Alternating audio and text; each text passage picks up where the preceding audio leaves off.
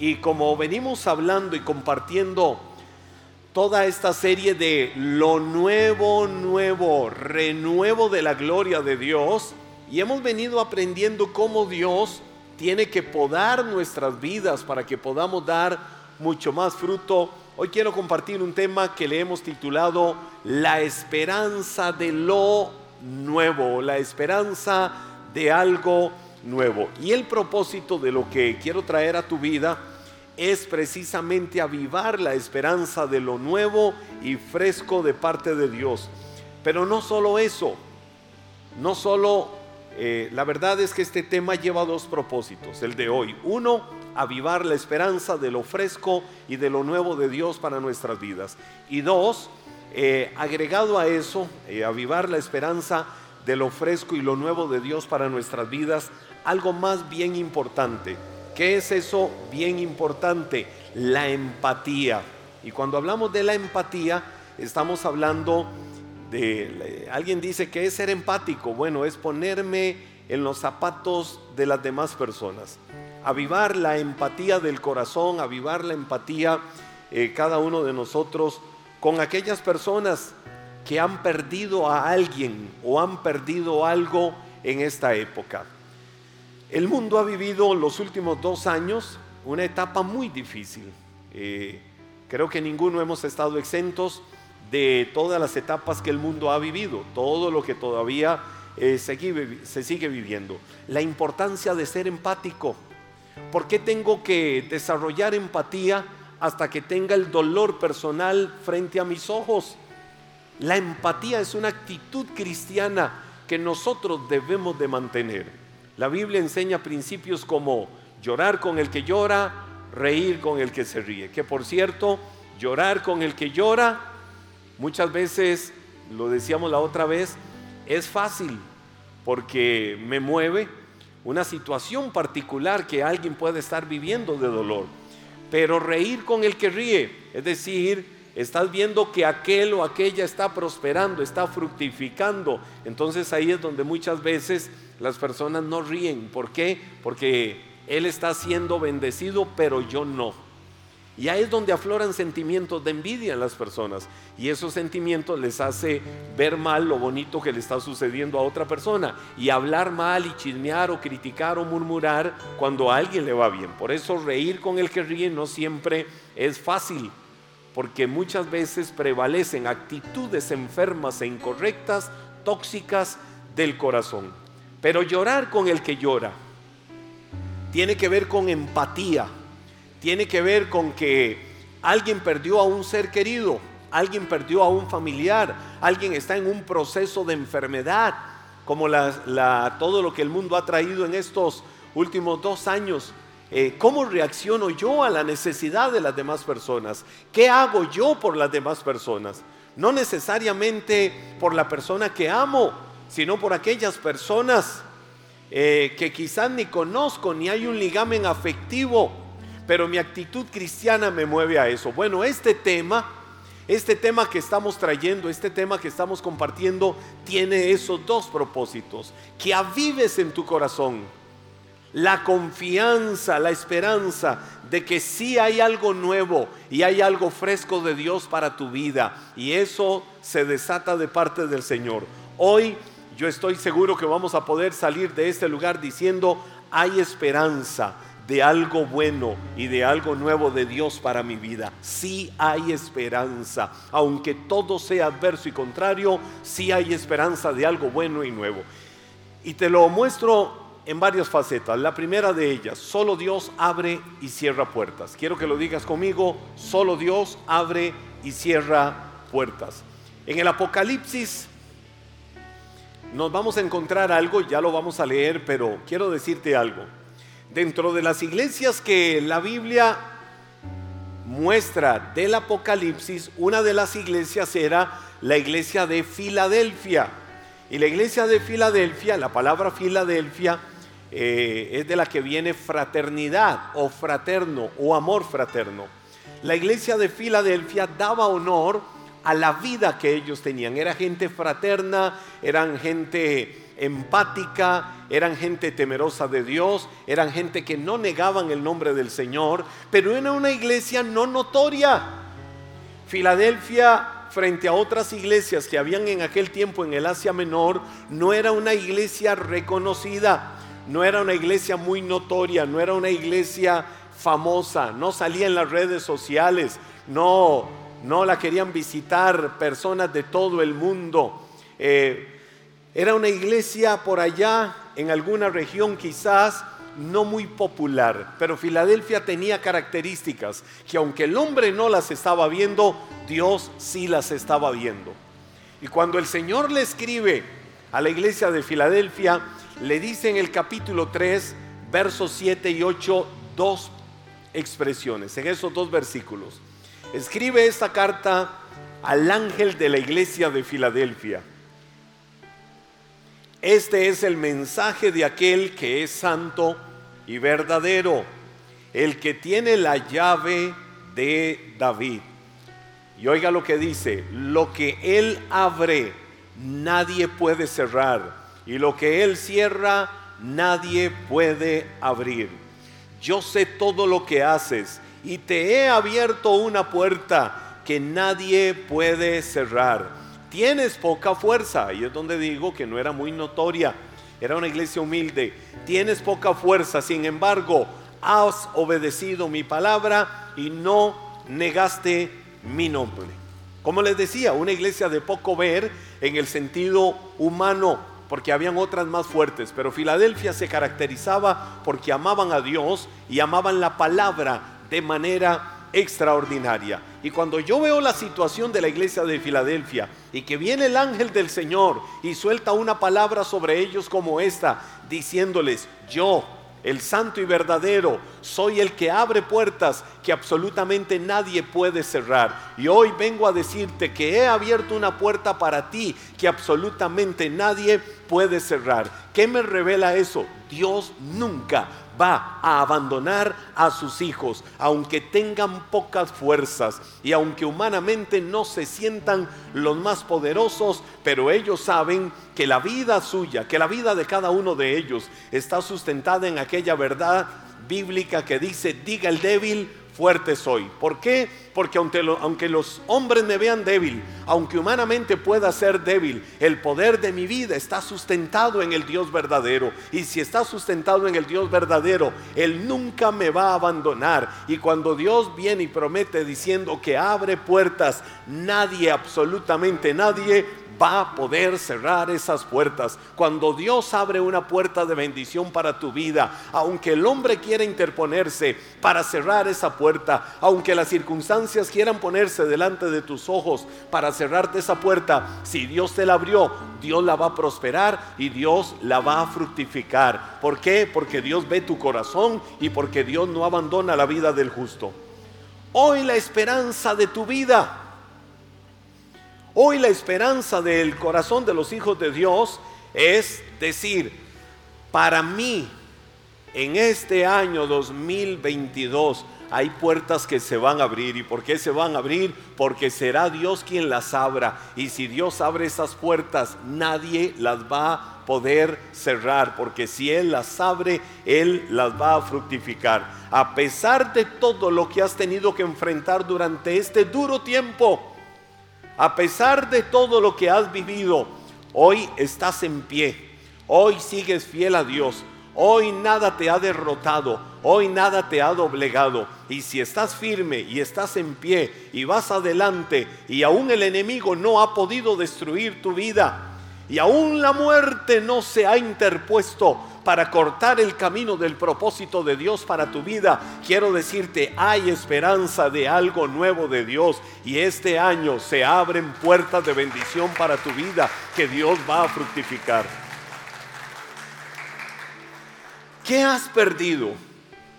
¿Qué has perdido en tu vida que quisieras recuperar? Miren, honestamente, hemos perdido cosas. ¿Te gustaría o quisieras recuperar algo que hayas perdido? Lo creemos en el nombre de Jesús. Y se suelta esa palabra en el nombre de Jesús. Puertas abiertas. Eso se llama fe. Eso se llama confianza en Dios. O recuperar, pero también ser restituidos de Dios. Y aquí es donde hay un principio que yo estuve enseñando en el mes de diciembre sobre la restitución. Escuché esa palabra, yo recuperar mi trabajo. Es más, si alguien con fe, con toda libertad quiere levantar su voz, hágalo, levántela y diga, yo quiero recuperar esto.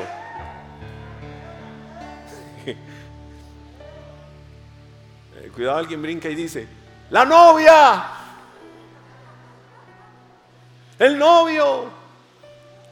No, pero ya se casó, pero quiero recuperarlo, recuperarla. pero quiero decirte algo. Cuando hablamos de restitución, y ese es el principio que yo estuve enseñando en diciembre, no necesariamente es que Dios te va a devolver lo que tenías antes. Restitución en el lenguaje de Dios es que Él te va a dar.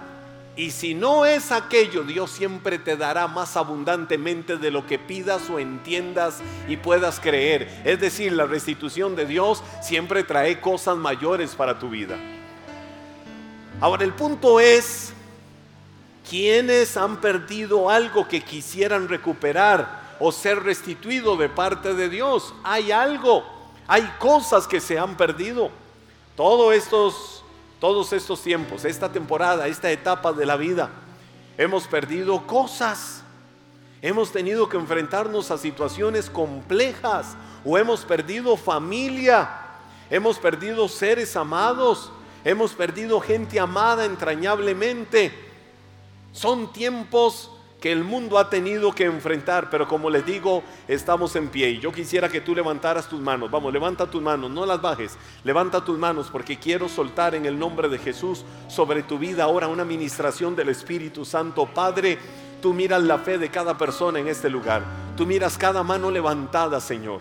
Y cada uno con su corazón sincero está creyendo, Señor, que aquello que han perdido lo pueden recuperar o están creyendo, Señor, que la restitución divina va a traer una gloria mayor sobre sus vidas en este año 2022. Así lo vemos, lo estamos creyendo. Yo declaro esta palabra. Esta palabra se suelta ahora en el nombre de Jesús. Y quiero que recibas también en esta mañana por el Espíritu de Dios esta palabra. Hay un nuevo ciclo de restitución de Dios para tu vida que se está soltando hoy. Y aunque has tenido que ser podado, pasando por los duros procesos que muchas veces has tenido que enfrentar en tu vida, llegó el tiempo de comenzar a florecer, llegó el tiempo de que venga algo nuevo y avivado de Dios para tu vida. Las puertas de la bendición de Dios para tu vida no se han cerrado. Las puertas de la bendición de Dios para tu vida no se han cerrado. Las puertas de la bendición de Dios para tu vida están abiertas, están abiertas. Y las puertas de la bendición de Dios para tu vida van a traer algo mayor. Hoy la voz de Dios, hoy la voz de Dios, por el Espíritu Santo recibe esto. Hoy la voz de Dios habla a tu corazón para decirte que su fidelidad es infinita. Para decirte que todo este duro proceso que has vivido, aunque algunas veces hayas llorado, y hayas derramado lágrimas de dolor en todo este proceso, aunque muchas veces hayas deseado salir corriendo, aunque muchas veces hayas dicho, Dios, ¿dónde estás? El Señor te dice, nunca te he abandonado, nunca te he dejado. Y así como te prometí estar contigo todos los días hasta el fin, puedo decirte, hoy estoy contigo y mi mano te sostiene y te sustenta y nunca te dejaré y nunca te abandonaré.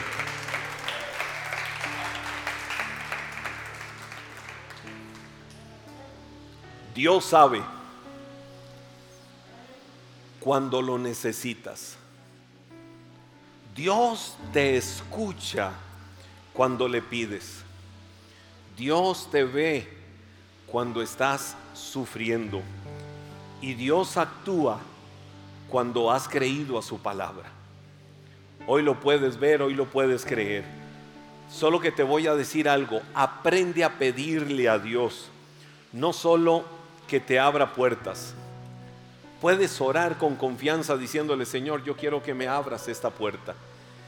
Pero aprende no solo a decirle a Dios en oración que te abra esa puerta, sino que también aprendas a pedirle al Señor sabiduría para saber cuándo entrar por esa puerta. Porque Dios puede abrirte una puerta y es una puerta de bendición. Lo que tienes que saber es cuándo entrar por esa puerta de bendición. Cuándo es el momento de ir al otro lado de esa puerta de bendición. Segundo punto, Dios hace todo nuevo. Esa es una buena noticia. Dios hace todo nuevo. Dilo conmigo, Dios hace todo nuevo. En el libro del profeta Isaías capítulo 43, los versos del 16 al 19 dice la Biblia, uy, quiero que desmenuces en tu corazón esta palabra. Desmenuza esta palabra en tu corazón mientras la leemos, porque esta palabra es un rema del Espíritu de Dios para tu vida hoy, en esta mañana. Yo soy el Señor.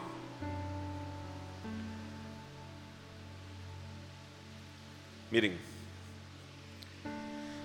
aquí adelante ustedes están viendo a este pelón de Kirkot. No me vean a mí, vean la palabra que está llegando al corazón de ustedes. Cierren sus ojos naturales de quien la está diciendo y abran los ojos del Espíritu para quien la trajo como una promesa para cada uno de nosotros. Dice, yo soy el Señor, que abrió un camino a través de las aguas e hizo una senda seca a través del mar yo llamé al poderoso ejército de Egipto con todos sus carros de guerra y sus caballos. Lo sumergí debajo de las olas y se ahogaron. Su vida se apagó como mecha humeante. Pero, pero, pero, olvida todo eso. No es nada comparado con lo que voy a hacer pues estoy a punto de hacer algo nuevo. Mira, ya he comenzado. ¿No lo ves? ¿No lo ves? ¿No lo ves? Haré un camino a través del desierto y crearé ríos en la tierra árida y baldía. Cuando Dios te dice, cuando Dios te habla, cuando Dios trae a tu corazón una palabra como esta, ¿cuál palabra? pero olvida todo eso. En este caso, el pueblo de Israel tenía el mar de la imposibilidad adelante, tenía el ejército de Faraón atrás y ellos venían a atacarlos. ¿Qué fue lo que sucedió ahí? Hubo una intervención del poder de Dios y la Biblia dice que el Señor fue el que se encargó de derrotar, de doblegar, de avergonzar, de exhibir a los enemigos. Y Él les dio la victoria. Y Él les dio la bendición. Y ellos pudieron cruzar el mar de la imposibilidad. Pero te quiero decir algo. Luego de que Dios hizo todo eso y sacó a su pueblo de la tierra de esclavitud, la Biblia viene y dice, pero olvida todo eso. Dilo conmigo, olvida todo eso. Ahora, no necesariamente está hablando la Biblia o exclusivamente de todo lo malo que haya sucedido, sino de todo lo que quedó en el pasado, incluso bonito. Hay cosas bonitas que hubo en el pasado de tu vida. Hay cosas hermosas. Mire, le, voy a decir algo. Yo soy fanático a la colección fotográfica. Eh, cuando digo colección fotográfica, yo tengo cualquier cantidad, miles de fotografías, ya sea de imprenta o digitales, miles. Y si hay algo que a mí me encanta y disfruto es ver en fotografías diferentes momentos, facetas, experiencias, vivencias de la vida. Es muy lindo. Eh, alguien usa aquella frase de eh, recordar es vivir. Es lindo porque cuando vemos cosas uno dice, wow, por dónde he pasado, wow, lo que Dios me ha permitido vivir, qué lindas experiencias, qué lindas vivencias, etcétera, etcétera, etcétera. Pero no significa que tengamos que vivir sumergidos en aquello. Uy, qué lindo cómo fue aquello. Ay, cómo desearía volver a aquello que tuve. ¿Cómo desearía volver a hacer aquello? No, ya aquello quedó atrás.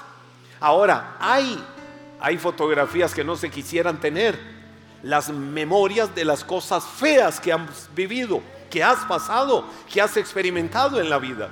Entonces, no es solo lo malo, es también lo bueno.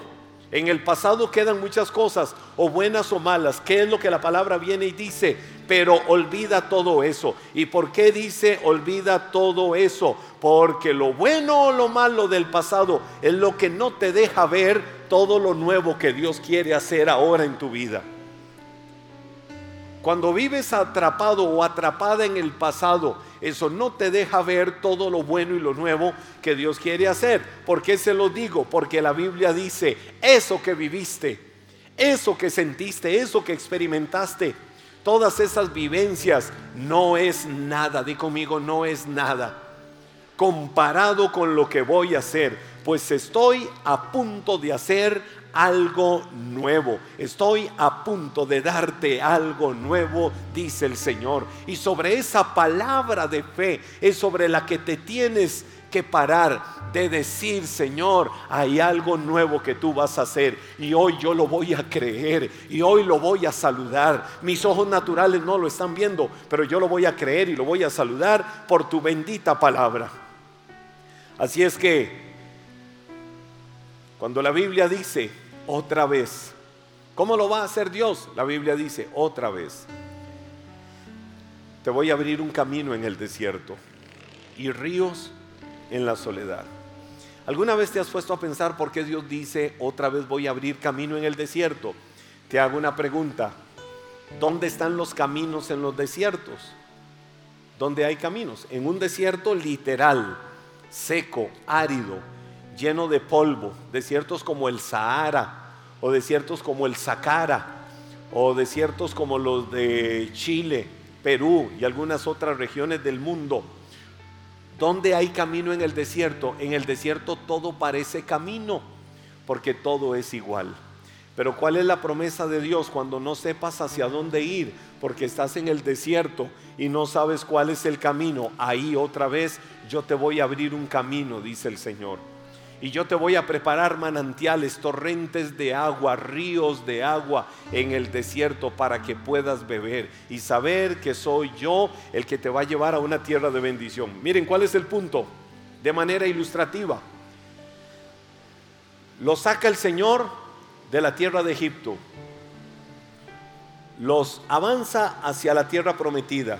Cuando lo lleva hacia la tierra prometida, ¿por dónde tenían que cruzar? ¿Por dónde tenían que cruzar cuando iban a la tierra prometida? Por un desierto, ¿verdad? Pero ¿sabe qué pasó en el desierto? Ellos iban avanzando. Eh, ahora, quiero que hagas algo conmigo. Vamos a hacer algo mejor. Pónganseme de pie todos. Pónganseme de pie todos. Como si tuvieran que caminar con la mirada hacia allá. Aquí atrás quedó Egipto, como dando pasos, como dando pasos voy avanzando hacia la tierra prometida. Y aún esta, esta acción que estás haciendo, conviértela en una acción de fe, en una acción de vida, pero es una acción en la que vas a decidir qué vas a hacer con el camino de tu vida. Saliste de una tierra de esclavitud, Ahora vas avanzando hacia dónde? Hacia una tierra de bendición, hacia una tierra prometida, hacia lo nuevo, nuevo de Dios. No conoces la tierra, pero es una tierra que da frutos impresionantes. No conoces la tierra, pero ahí Dios te tiene los manjares más exquisitos preparados para tu vida. No conoces la tierra, pero solo sabes que Dios dice que esa tierra fluye leche y miel. No conoces esa tierra, pero esa tierra es la herencia bendita de Dios para cada uno de nosotros. Esa tierra es la tierra hermosa de Dios. Esa es la tierra hacia la que voy avanzando. Ah, pero ¿qué pasa? ¿Qué pasa? Quédenseme ahí un momento, paralizados. ¿Qué pasa? ¿Sabe qué sucedió con el pueblo de Israel? Se lo voy a ilustrar por un momento. Quédense así de pie. Iban avanzando. Faraón ya quedó atrás derrotado. Faraón ya, todo el ejército ahogado en el Mar Rojo.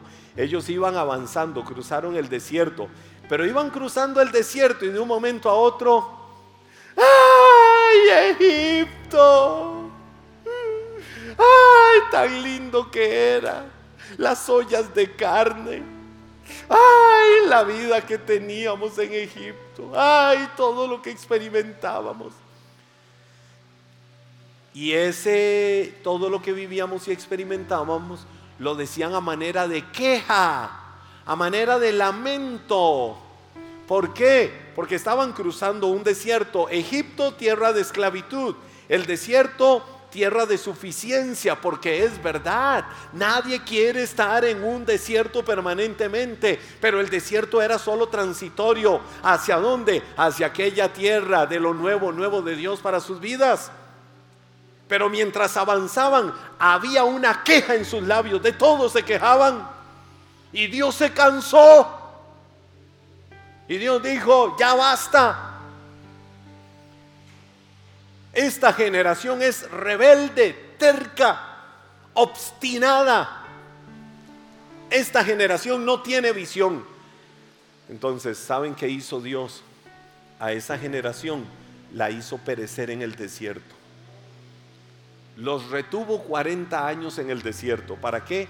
Para que toda esa generación de quejosos fuera muriendo y fuera muriendo y fuera muriendo. Y una nueva generación, escucha esto, una nueva generación, en ese caso menores de 20 años, todos los que somos menores de 20 años, levantemos las manos, vamos a ver, yo estoy hablando en el espíritu, todos los menores de 20 años, levantemos las manos. Una nueva generación menor de 20 años se paró en la brecha y dijo, nosotros no sabemos si los quejosos de nuestros papás van a morir en este desierto. Solo sabemos que nosotros no tenemos una mentalidad de esclavos. No tenemos una mentalidad de estar soñando con lo que quedó atrás, de estarnos quejando en el presente por todo lo que teníamos antes y ya no lo tenemos. Solo sabemos que nosotros somos los que vamos a entrar a aquella tierra que está allá adelante. En esta mañana yo quisiera saber y quisiera ver alguna persona en este lugar sacudida diciendo, hey, hey, esa generación de 20 soy yo y allá voy, voy para la tierra y voy rápido. Y yo no sé quién quiere avanzar rápido, vamos, yo no sé quién quiere dar pasos. Yo no sé quién quiere correr. Yo no veo a nadie dando pasos. Yo no veo a nadie corriendo. No veo a nadie en esta hora diciendo, yo voy para allá. Yo soy esa generación. La generación del cambio. La generación de la transformación. La generación de lo nuevo, nuevo. La generación que no tiene mentalidad esclava. Sino la generación que dice, hey, lo de Dios es mío. Sacúdete de la mentalidad de esclavo. Sacúdete de la mentalidad de pobrecito. Sacúdete de la mentalidad de queja. Egipto ya murió. Estás cruzando el desierto, pero el renuevo de la gloria de Dios está allá adelante. Y yo saludo la tierra prometida. Entra a poseer la tierra de Dios para tu vida. Toma tu lugar.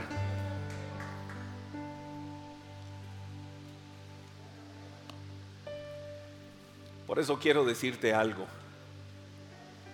Aunque estés enfrentando tormentas amenazantes o estaciones de sequía en el desierto que estés cruzando en tu vida, no dejes de creer que a donde quiera que te encuentres en el viaje de tu vida, en este momento, Dios te acompaña y Dios hace todas las cosas nuevas. Dios hace todo nuevo. Dios nunca, nunca, Dios nunca deja nada inconcluso. Dios lo que empieza lo termina. Él es el Génesis y Él es el Apocalipsis. Él es el alfa y Él es la omega. ¿Y qué dice Filipenses capítulo 1 versos del 3 al 6? Toma esta palabra y aduéñate de ella. Y estoy seguro de que Dios, quien comenzó la buena obra en ustedes, la continuará hasta que quede completa, completamente terminada el día que Cristo Jesús vuelva. El que comenzó en tu vida una buena obra no la va a dejar inconclusa, no la va a abandonar, no la va a dejar botada. La obra que Dios empezó en tu vida la va a llevar a un feliz término. Y quiero decirte una tercera cosa. Dios te quiere renovar para lo nuevo. Primero, fundamenta en tu corazón esto. Dios abre puertas que nadie puede cerrar. Número dos, lo nuevo de Dios o Dios hace todo nuevo. Dios hace todo nuevo. Y número tres, renovados para lo nuevo. Hoy salgo de este lugar renovado para lo nuevo. El Evangelio de Marcos, capítulo 2, verso 23, la Biblia dice, ni tampoco se echa vino nuevo en odres viejos, porque el vino nuevo revienta los odres y entonces el vino se derrama y los odres se echan a perder. Más bien el vino nuevo debe de echarse en odres nuevos. Ah, cuando el vino nuevo, ¿qué, qué es el vino nuevo? El vino nuevo es el zumo de las uvas no fermentado. Eso es lo que se conoce como vino nuevo. El zumo de las uvas que todavía no ha sido fermentado. Pero cuando el vino nuevo es vaciado en un odre viejo, porque la Biblia dice no se echa vino nuevo en odres viejos, porque lo echa a perder. Te voy a decir que lo que sucede realmente con un odre viejo, cuando se toma el vino nuevo y se echa, es que él empieza a soltar gases. Esa uva, ahí no fermentada, comienza a echar gases que van haciendo que el odre se empiece a hinchar. El odre viejo, el odre viejo se empieza a hinchar, esos cueros empiezan a hincharse y a hincharse y se rompen debido a la fermentación que se empieza a dar en el proceso dentro de ellos.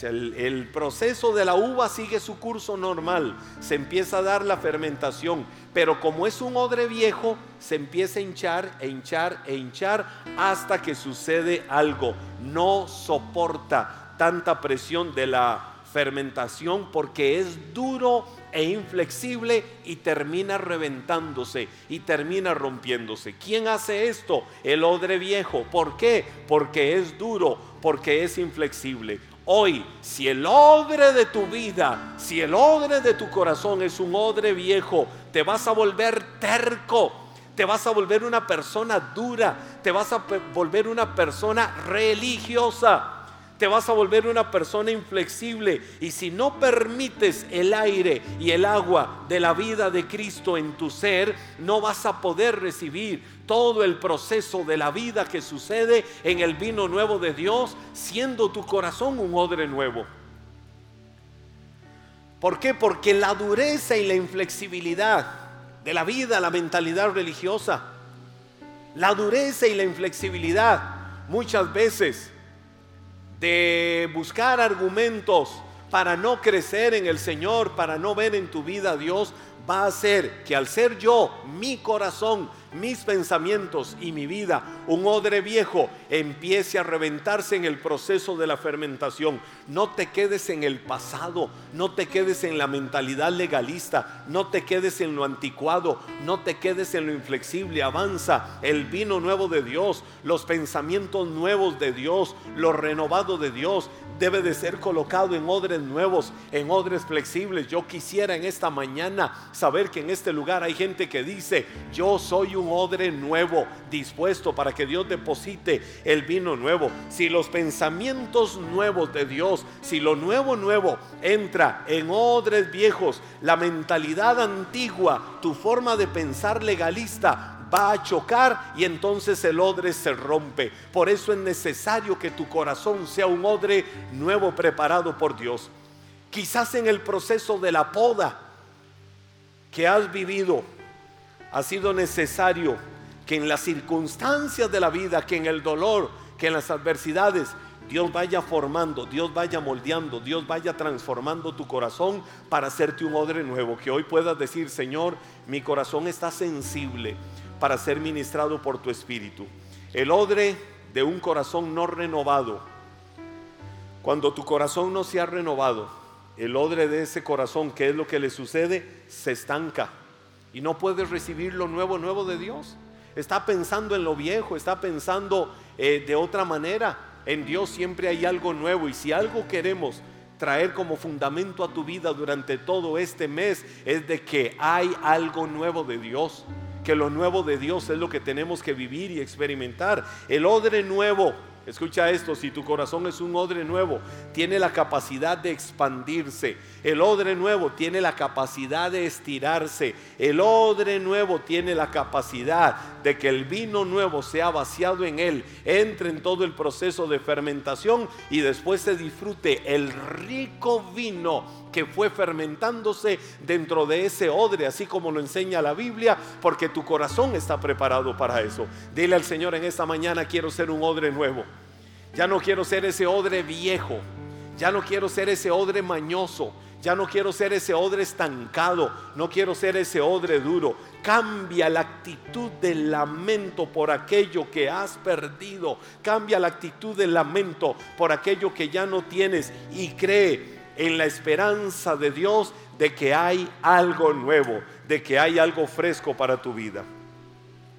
El libro del profeta Jeremías capítulo 31, versos 16 y 17. Y con esto voy terminando. La Biblia dice, pero ahora esto dice el Señor, no llores más, no llores más. Y conmigo no voy a llorar más. Ahora está hablando de algo en particular. No llores más, porque te recompensaré, dice el Señor. Tus hijos volverán a ti desde la tierra lejana del enemigo. Wow, qué palabra. Hay esperanza para tu futuro, dice el Señor. Hay esperanza para tu futuro, dice el Señor. Toma esa palabra. Dios está dándole esta palabra a alguien. Tus hijos van a volver desde tierra lejana a ti. Hay esperanza para tu futuro, dice el Señor. Tus hijos volverán a su propia tierra. Hoy puedes saludar la esperanza de que Dios hace algo nuevo. Hoy puedes saludar la esperanza de que Dios se va a levantar y traerá los hijos de la gloria de Dios y traerá el renuevo nuevo y traerá el remanente y traerá la frescura a tu vida. Y termino leyéndote Romanos 5, 3 al 5. Romanos capítulo 5, versos del 3 al 5 que dice, también nos alegramos al enfrentar pruebas y dificultades, porque sabemos que nos ayudan a desarrollar resistencia. Y la resistencia desarrolla firmeza de carácter. Y el carácter fortalece nuestra esperanza segura de salvación. Y esa esperanza no acabará en desilusión, dice la Biblia, no acabará en desilusión, pues sabemos con cuánta ternura nos ama Dios, porque nos ha dado el Espíritu Santo para que llene nuestro corazón con su amor. Hay esperanza en medio de la tribulación. Hay esperanza en medio del dolor. Hay esperanza en medio de todo lo que hayas pasado o hayas tenido que enfrentar. Porque hoy se levanta Dios a darte nuevas fuerzas. Se levanta Dios a decirte, estoy contigo todos los días para sostenerte y llevarte hacia lo nuevo.